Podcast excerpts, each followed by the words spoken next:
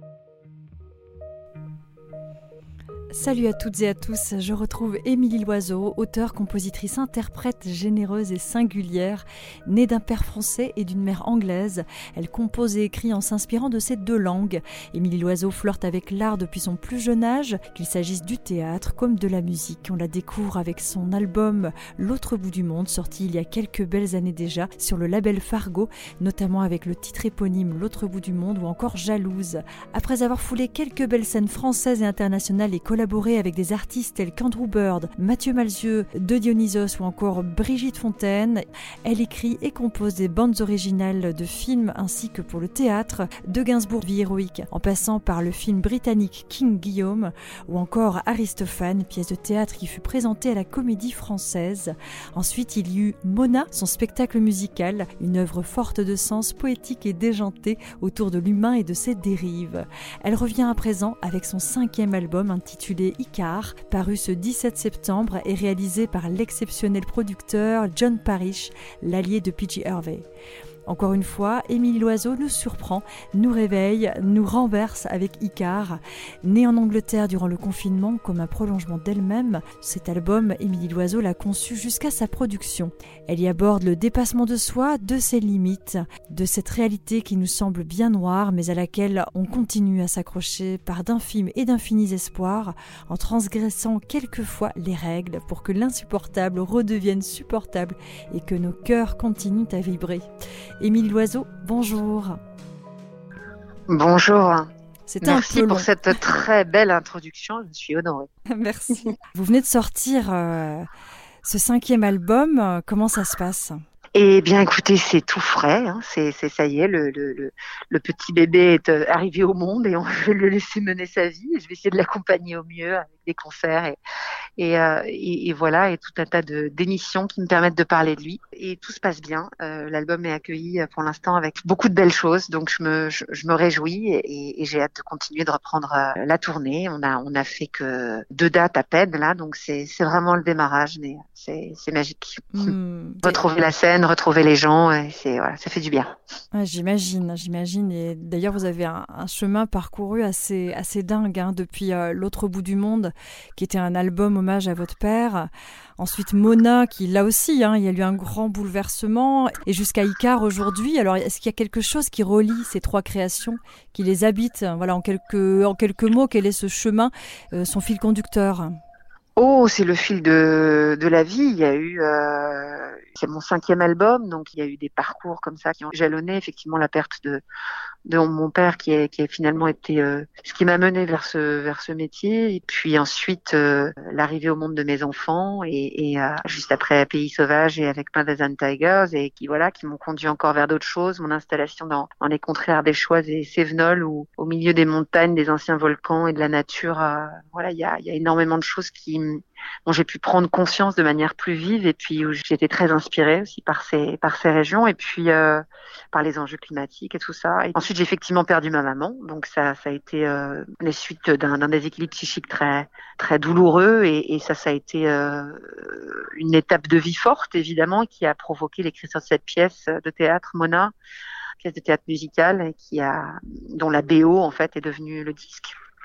Euh, voilà. Et puis j'arrive à Icar, qui est un disque. Euh, j'ai pu avoir une écriture très très onirique, euh, allégorique, et, là, l'allégorie reste là parce que c'est un peu la clé de, mon petit monde poétique à moi, mais c'est un disque qui est ancré sur le réel aussi et qui, essaye de parler de, l'état du monde, mais sans en fuyant le constat, en étant, plus dans les bouleversements personnels que les séismes intérieurs que peuvent provoquer euh, les séismes du monde. Voilà.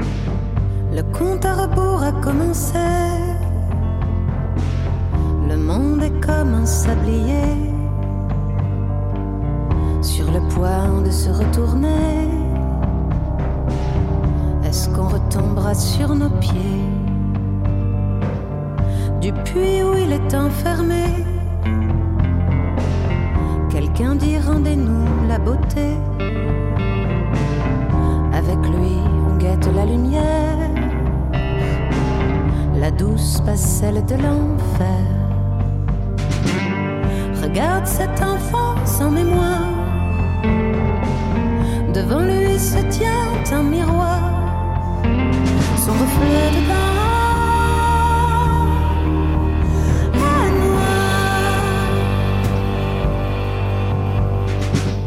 Tu ne sais plus dire si tu dors.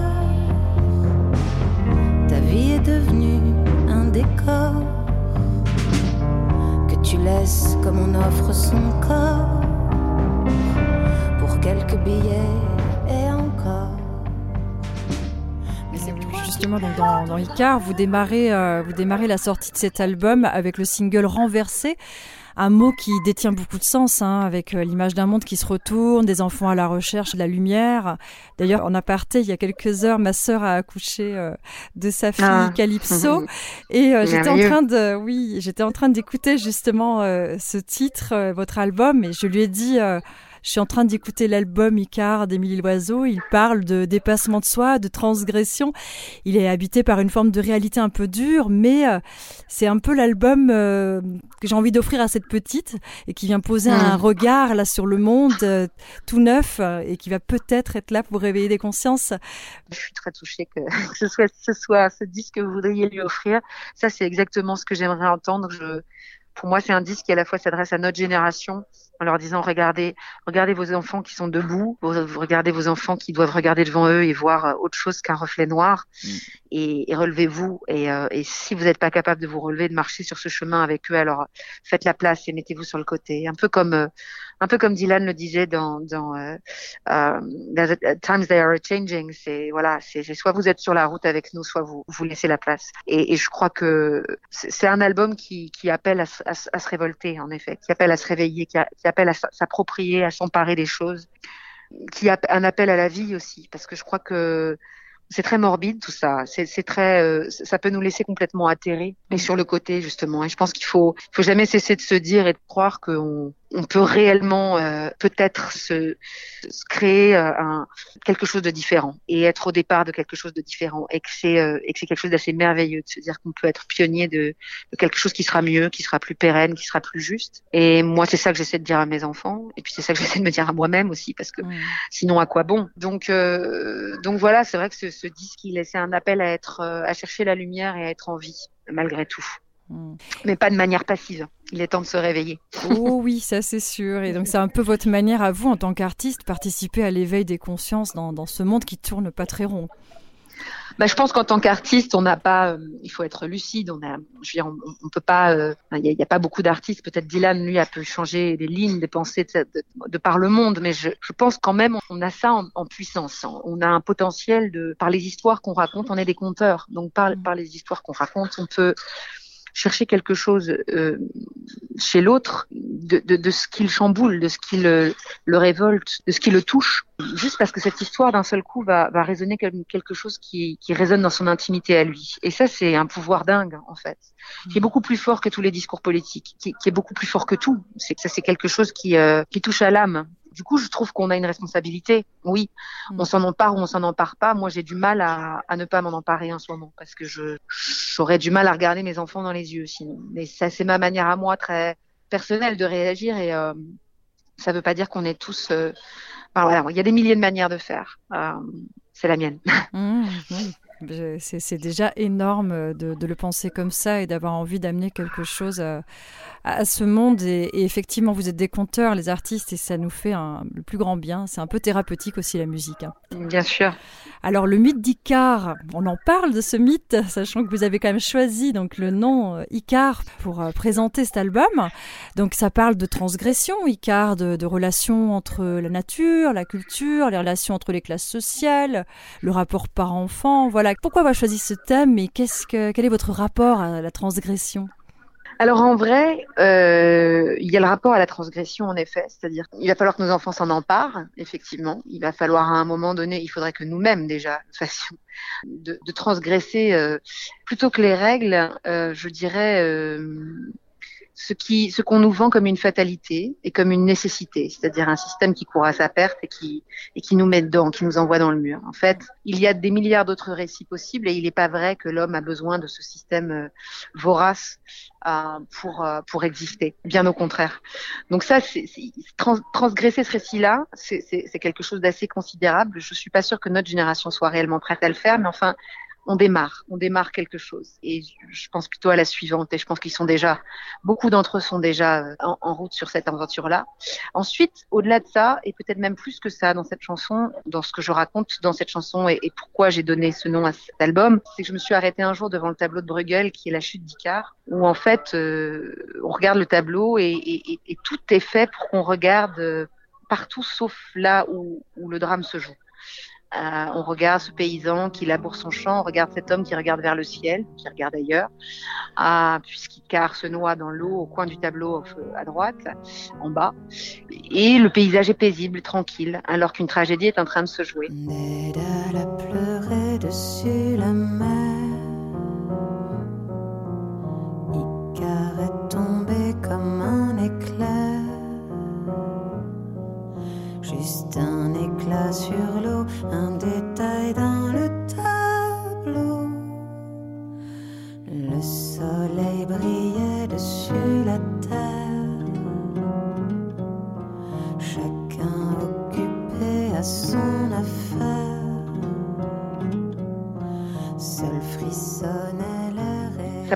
Comme c'était emblématique de de ce qui se passe en fait en ce mmh, moment. C'est-à-dire qu'une tragédie est en train de se jouer et, on regarde tous ailleurs. Et mmh, bien sûr que dans ce tableau, il y a plein d'analyses beaucoup plus complexes, il y a plein de choses à y voir. Mais euh, moi, ça a été pour moi une clé de voûte en fait de ce que j'essaye de, dire dans ce disque. Et donc c'est pour ça que c'est une chanson finalement assez secrète, assez euh, très très acoustique par rapport à ce disque qui est plutôt rock, qui est presque comme une vieille chanson baroque, piano, guitare, et puis d'un seul coup un son un peu chimique arrive au loin.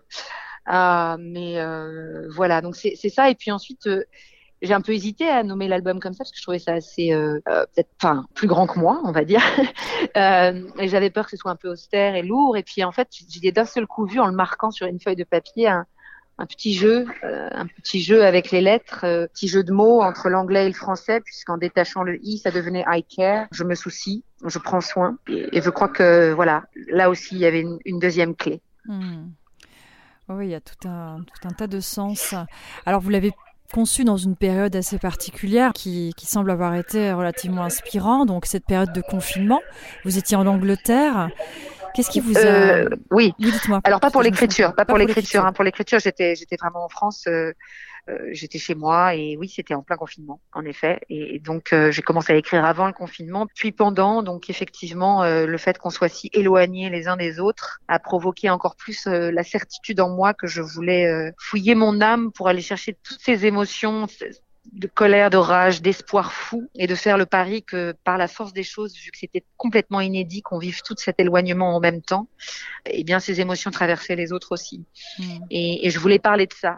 Je voulais regarder vers l'extérieur, regarder sur le monde, mais que ça parte de mes émotions intérieures et que ça raconte quelque chose de ce qu'on traverser tous. C'était ça mon petit mon petit pari. Mm. Et en effet, par contre, pour euh, rejoindre ce que vous disiez, euh, j'ai été l'enregistrer du coup en Angleterre, au Pays de Galles, et nous avons fait du coup notre notre quatorzaine euh, dans ce magnifique studio Rockfield qui a accueilli tant de tant de personnes, dont Queen, enfin voilà, tout un tas d'artistes incroyables. Bohemian Rhapsody, c'est c'est né là-bas. Donc c'était assez mythique pour nous d'être là. C'est une ancienne ferme, hein. enfin c'est d'ailleurs toujours une ferme, entourée de moutons et de chevaux, et avec l'incroyable John Parrish et mes musiciens et c'était, euh, je pense, euh, certainement la plus belle quatorzaine qui me sera jamais donnée à vivre. C'est une belle expérience, en effet. Et d'ailleurs, justement, votre collaboration avec John Parrish, parlons-en. Voilà, qu'est-ce qui vous a donné envie de faire euh, réaliser cet album par ce grand monsieur de la musique? Ça fait un petit moment que ça me trottait dans la tête. On a, mes musiciens sont, sont souvent en collaboration avec lui sur différents projets. Moi, je nourrissais l'envie de travailler avec lui depuis plusieurs années, mais en ayant surtout l'envie de que les chansons soient adaptées à ça, à ce travail. En tout cas, j'avais envie de profiter de cette rencontre avec lui si elle se fait un jour, euh, en ayant vraiment le disque que je voyais réalisé par lui. Et puis ce disque est arrivé et comme une évidence, euh, bon, je pense que je l'avais dans un coin de la tête au moment où j'écrivais, donc euh, certainement que ça a orienté mon écriture. et, et, très tôt, on est rentré en, en discussion par mail, par par envoi de, de, de, maquettes, puisque je, je faisais une maquette avec mes musiciens qu'ils connaissent bien, donc tout ça était très vite très familial et très amical. Et ensuite, on s'est enfin retrouvés de manière assez inespérée, puisque d'abord, on a dû repousser l'enregistrement à cause de la fermeture des frontières, puis du studio qui pouvait pas réouvrir, puis euh, on ne savait pas si on allait réussir à passer la frontière, mais on l'a passé. Donc notre arrivée était comme un miracle, en fait. Super. Alors vous êtes franco-britannique, hein. beaucoup en rêveraient d'ailleurs. Le nombre d'artistes français qui, qui, cherchent à écrire en anglais et, et, qui pensent que les mots sonnent mieux en anglais. Alors quel est votre rapport, vous, euh, à vos origines et quelle est votre préférence dans la culture, le mode de vie? Est-ce que c'est à la française, à l'anglaise? Euh, Voilà. Qu'est-ce qui est notablement différent en tout cas entre ces deux cultures? Alors, je suis vraiment très, très, très. Euh, je peux pas dire que j'ai de préférence. j'ai grandi en France, donc euh, je suis forcément plus française parce que j'ai, fait toute ma scolarité ici. Je, voilà, mon ADN il est ici, mais euh, mais j'ai passé énormément de temps euh, depuis que je suis née en Angleterre à aller voir ma grand-mère, mon grand-père, mais ma famille. Donc j'ai, tous les gens que, que j'aime qui, qui vivent euh, entre l'Angleterre et, et, le Canada. C'est évidemment une culture qui m'est extrêmement chère, intime. C'est, la culture de ma maman, l'Angleterre. c'est une langue, c'est la langue de ma grand-mère qui était comédienne, qui avait une manière de raconter les histoires incroyables c'est euh, voilà, c'est une partie de, de moi et de ma vie qui est très forte très fortement ancré. C'est l'émotion, c'est voilà, c'est l'amour, c'est les choses euh, très intuitives. Et en même temps, euh, c'est cette rive que, que je rejoins euh, dès que je peux, mais pas toujours. Donc c'est quand même quelque chose qui est parfois loin, qui me manque. Voilà. J'y ai vécu, j'y ai fait des études de théâtre là-bas. Je dirais qu'il y a une une souplesse, une manière, une, une petite folie, une comment dire, une, une excentricité, une une capacité à se foutre un peu des règles et puis euh, une manière d'utiliser la langue euh, et de jouer avec. Il y a aussi peut-être euh, très peu de posture. Voilà, c'est comme ça que je qualifierais euh, la culture anglaise. Euh, ce qui était assez merveilleux en fait de travailler avec John, c'est que je retrouvais tout ça qui m'est si cher, c'est-à-dire ce cette non, il euh, n'y a, pas de prétention en fait. C'est on tombe les masses très vite. On est très, il y, a beaucoup de simplicité et beaucoup de discrétion et en même temps une petite excentricité qui est là. Et, je, et John a ça, il a une grande, grande, grande humilité et en même temps un savoir-faire incroyable. Donc il, il n'impose jamais rien. Il est dans une souplesse, dans une observation et il y a aussi beaucoup de tranquillité. Voilà. Et je crois que c'est, je me sens très familière avec ça. C'est une manière de, de travailler et de, et, de voir euh, la, création artistique qui m'est proche. Je pense que j'ai été élevée comme ça par euh, l'exemple que j'avais de ma grand-mère. C'est que ça, ça passe par euh, l'humilité, la, la simplicité et le et, la prise de risque, voilà, et non par par une prétention un peu guindée. Je dis pas que la France est comme ça, mais je pense qu'on a plus de cases, peut-être. On a, on a plus euh, de barrières à franchir. Les choses sont plus cadrées, les choses sont plus euh, dans des cases. Et la France, bon, bah, c'est, il y a une, il y a un rapport à la, on a un rapport farouche à la rébellion et à la, à la, oui, à la révolte et à notre culture et à une sorte d'égalité et à, à une réflexion sur cette égalité et, sur les enjeux sociaux et sur les, enfin, pour moi, ça, ça c'est vraiment quelque chose que je tiens de mon père très très fort. Et je, ce sens de la révolte et ce sens farouche euh, de, de, la révolte me, me, touche au plus profond et, et, voilà. Et puis toute la culture française ben, j'ai grandi avec. C'est ma première langue de lecture l'anglais est, quelque chose que j'ai plus dû euh, pousser encourager qui est venu avec le temps et que j'ai connu toute mon enfance mais euh, qui n'était pas la langue de mon de mon école. Donc c'est voilà c'était la langue de ma maman c'est autre chose voilà. Mmh. je sais pas dire les choses autrement que comme ça. Mais difficile de faire euh, le partage entre deux langues. Bien sûr. Alors par contre, il y a un artiste que vous avez suivi euh, depuis petite, c'est Bob Dylan, et il figure euh, en quelque sorte dans cet album aussi d'une certaine manière. Est-ce que, est-ce que vous pouvez nous en parler rapidement oui, j'ai grandi en, en l'écoutant. Euh, il y avait peut-être deux mètres à penser dans ma maison petite. C'était Dylan du côté de ma maman et Brassens du côté de mon père, euh, et euh, vice versa, parce que les, les, ils, ils, aimaient tous les deux les deux. Mais euh, culturellement, c'était un petit peu ça les, les, qui régnait dans la maison. Donc j'ai grandi en, en, les écoutant, et Dylan particulièrement a, a, a continué de grandir avec moi. Enfin, j'ai continué de grandir avec lui plutôt.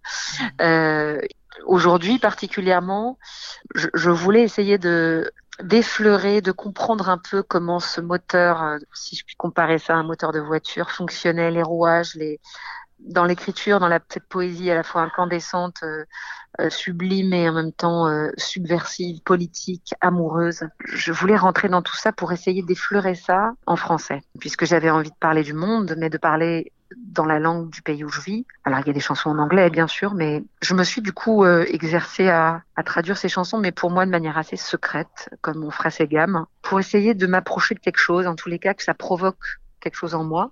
Et puis bah, de ça est restée une chanson, une adaptation de Girl from the North Country. Et, et puis j'ai eu envie de la chanter. Et, du coup, bah, j'ai demandé l'autorisation et puis je l'ai eu. Donc ça, ça a été assez merveilleux et c'était d'autant plus merveilleux pour moi que j'avais fait un petit pari puisque c'est une des chanson de Bob Dylan qui est pas du tout une chanson engagée et qui est une chanson euh, d'amour pur et sublime comme il sait les faire où il s'adresse à quelqu'un en lui disant si un jour tu vas vers le nord peux-tu voir si cette femme que j'ai tant aimée est encore là et comment elle se porte et si elle pense encore à moi? Et plutôt que de traduire euh, cette histoire j'ai choisi de, de, suivre un petit peu tout le fil métaphorique euh, presque à la lettre de la construction de sa chanson mais d'inverser les géographies et, de, et que ce soit une chanson d'amour filial parce que j'ai rencontré une jeune fille qui à l'âge de 14 ans, a quitté la Guinée, euh, aidé par sa mère pour fuir un mariage forcé, qui est arrivé en France euh, vers l'âge de 15 ans. 15-16 ans et qui a euh, à un moment donné été prêt à avoir parlé régulièrement avec sa maman au téléphone dès que c'était possible, a su qu'elle était malade et puis et puis un jour, elle a eu un appel et sa maman euh, était, était morte. Et je, je, voulais raconter cette histoire, cette histoire de cette toute jeune fille qui a quitté la Guinée en traversant la Méditerranée, euh, enfin traversant tout ce qu'elle a traversé, comme on le sait, en passant par euh, tout un tas de contrées comme la Libye, avec toute l'horreur qu'il peut y avoir, et qui a été toute assez préservée grâce à sa maman dans cette traversée et qui lui doit beaucoup, qui lui doit sa liberté, qui lui doit la naissance de son petit garçon aujourd'hui, et, et de raconter cette, cette lettre d'amour-là comme si elle s'adresserait à quelqu'un en lui disant un jour si tu vas vers le sud, peux-tu voir si cette femme qui m'a deux fois, par deux fois donné la vie, du coup, euh, va bien et si elle pense à moi? Et puis on comprend que la maman n'est plus euh, à la fin de la chanson. Donc c'était un petit pari puisque j'inversais les géographies dans le titre et puis que je, je faisais de cette chanson d'amour un peu autre chose. Je crois que voilà, le, le certainement que l'humanisme profond de, de, Dylan et des gens qui doivent travailler avec lui ont fait que ça ne portait pas euh, préjudice à ce à ce qu'il voulait transmettre, euh, voilà, dans, dans, sa musique et dans ses chansons. Mais en tout cas, j'ai eu le droit de la chanter.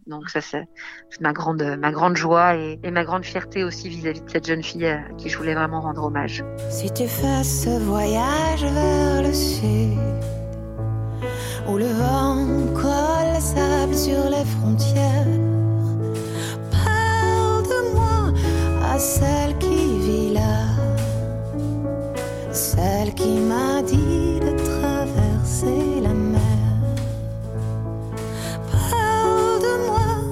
à celle qui vit là, celle qui a dit on ne la mariera pas. Alors dans la vie, il y a souvent des embûches, des moments difficiles, mais qui nous grandissent, qui nous parlent le plus d'ailleurs. Quel est le titre qui fut le plus difficile à mettre en mots, mais qui au final est le plus fort, justement en sens, celui qui vous tient le plus à cœur? Alors laissez-moi réfléchir.